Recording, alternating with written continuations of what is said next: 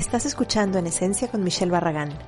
Este es un podcast sin pretensiones en el que te compartiré reflexiones, anécdotas y entrevistas. Y si la teoría de que las personas somos como espejos es cierta, puede que al escucharme en algún momento te reflejes conmigo. Gracias por estar aquí. Hola, ¿qué tal? ¿Cómo va tu vida? ¿Cómo van estos días? ¿Estás de vacaciones como yo, no? Yo estoy ya en mis últimos días quemando los últimos cartuchos de, este así relax total y de las vacaciones del verano. Y si tú estás en medio de toda la vorágine, ¿cómo te va con eso? Yo ahora vuelvo a empezar, así que esto me tiene contenta también. La verdad que ahora mismo ya siento ganas de, de volver a un, a retomar mi ritmo, ¿no? Eh, el típico.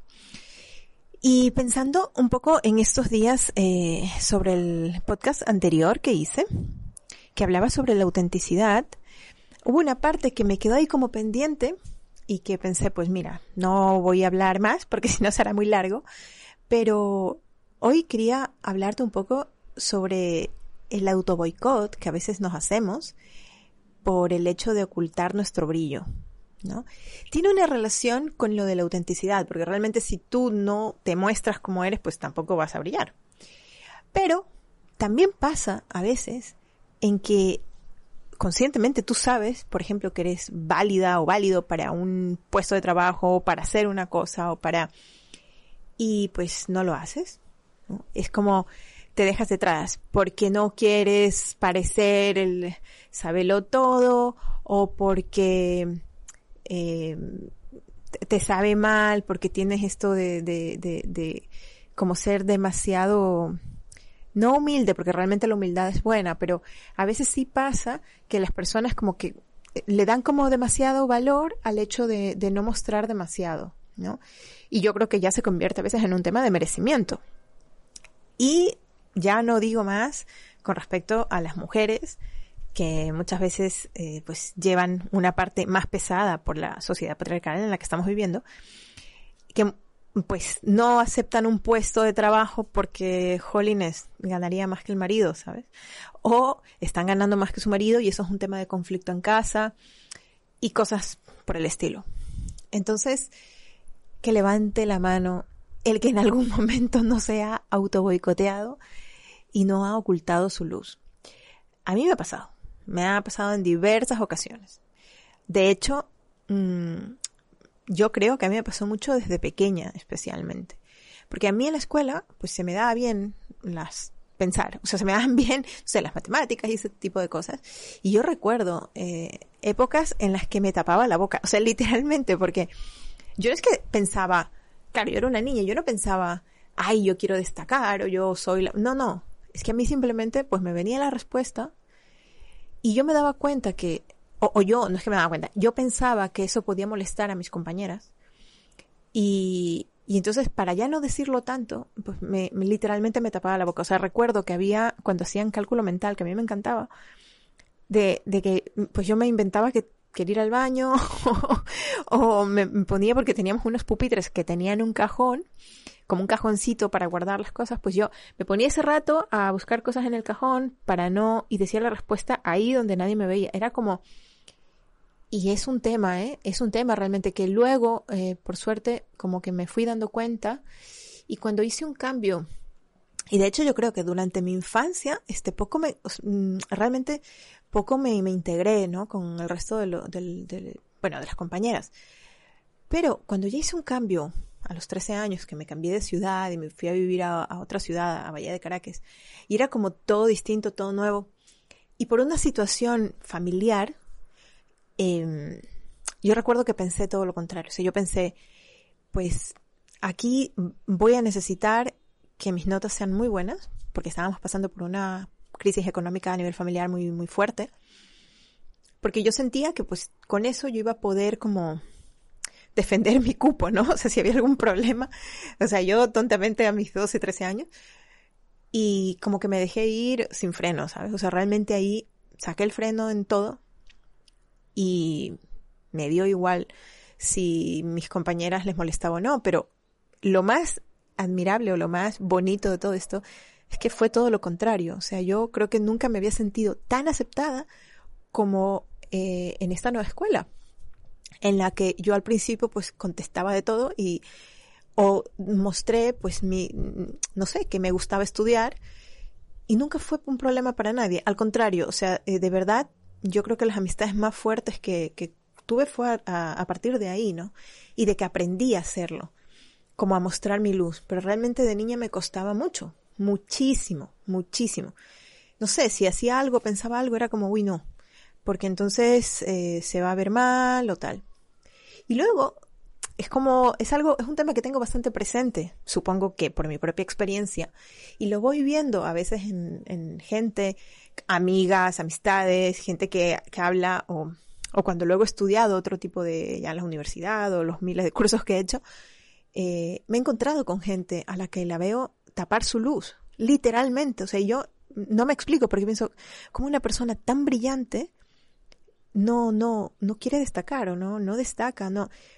Y es que yo creo que aquí hay una cosa que, que es súper importante y es tomar en cuenta la primera intención. O sea, ¿cuál es tu intención? Ir y a dejar ciegos a los demás con toda tu luz. Pues si esa es tu intención, pues mal vas. Pero es que yo creo que la mayoría de gente no va por ahí. O sea, realmente es, tu intención es simplemente ser, ser tú. Y si tú te crees capaz de poder hacer eh, una, una determinada cosa, ¿no? o un estudio o un cargo o lo que sea, o de contestar una respuesta o ayudar a alguien, pues ¿por qué no?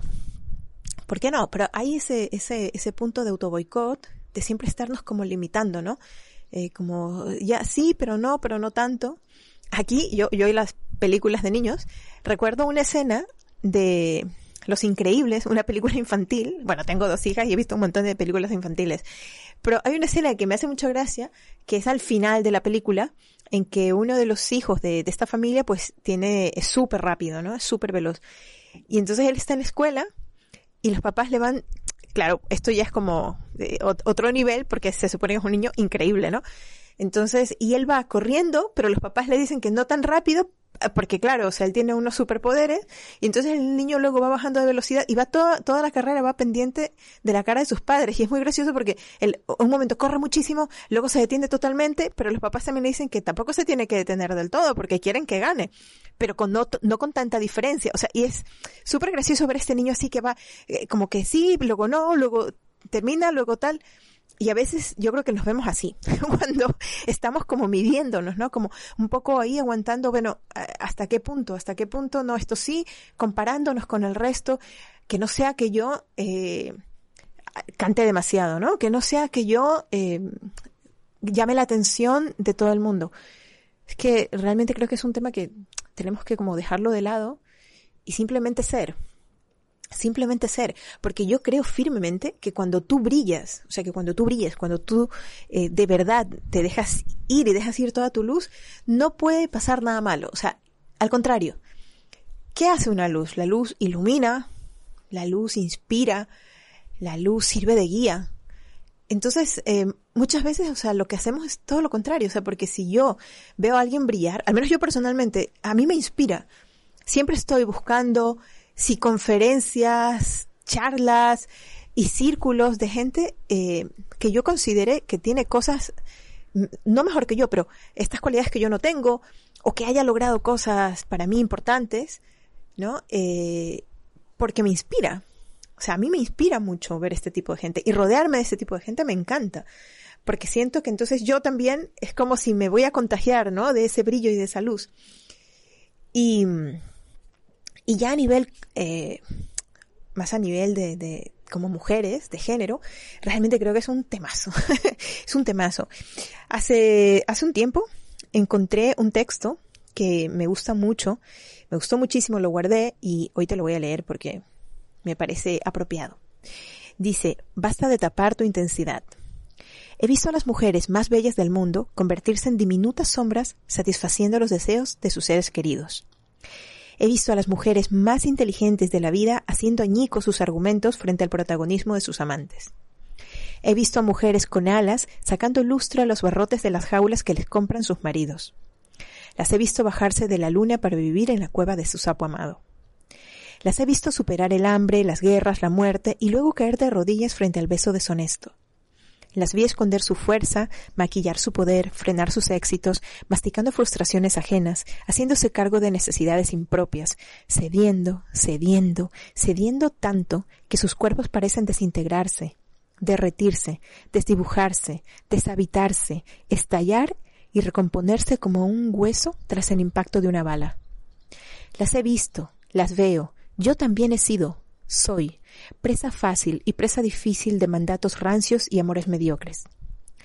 Romperé el espejo todas las veces que haga falta y respetaré y esperaré paciente el día en que todas podamos vernos liberadas de tanta pena por nada. Este es un escrito de Marianela Saavedra. No la conozco, pero me encanta lo que ha escrito y bueno, quería compartirlo, dejarte esta reflexión y pedirte por favor que brilles, brilles, brilles sin reparos, porque es lo mejor que le puedes ofrecer al mundo, a la vida, a tu familia y a todas las personas que están cerca de ti. Un beso, nos vemos a la próxima y que tengas buen Shen.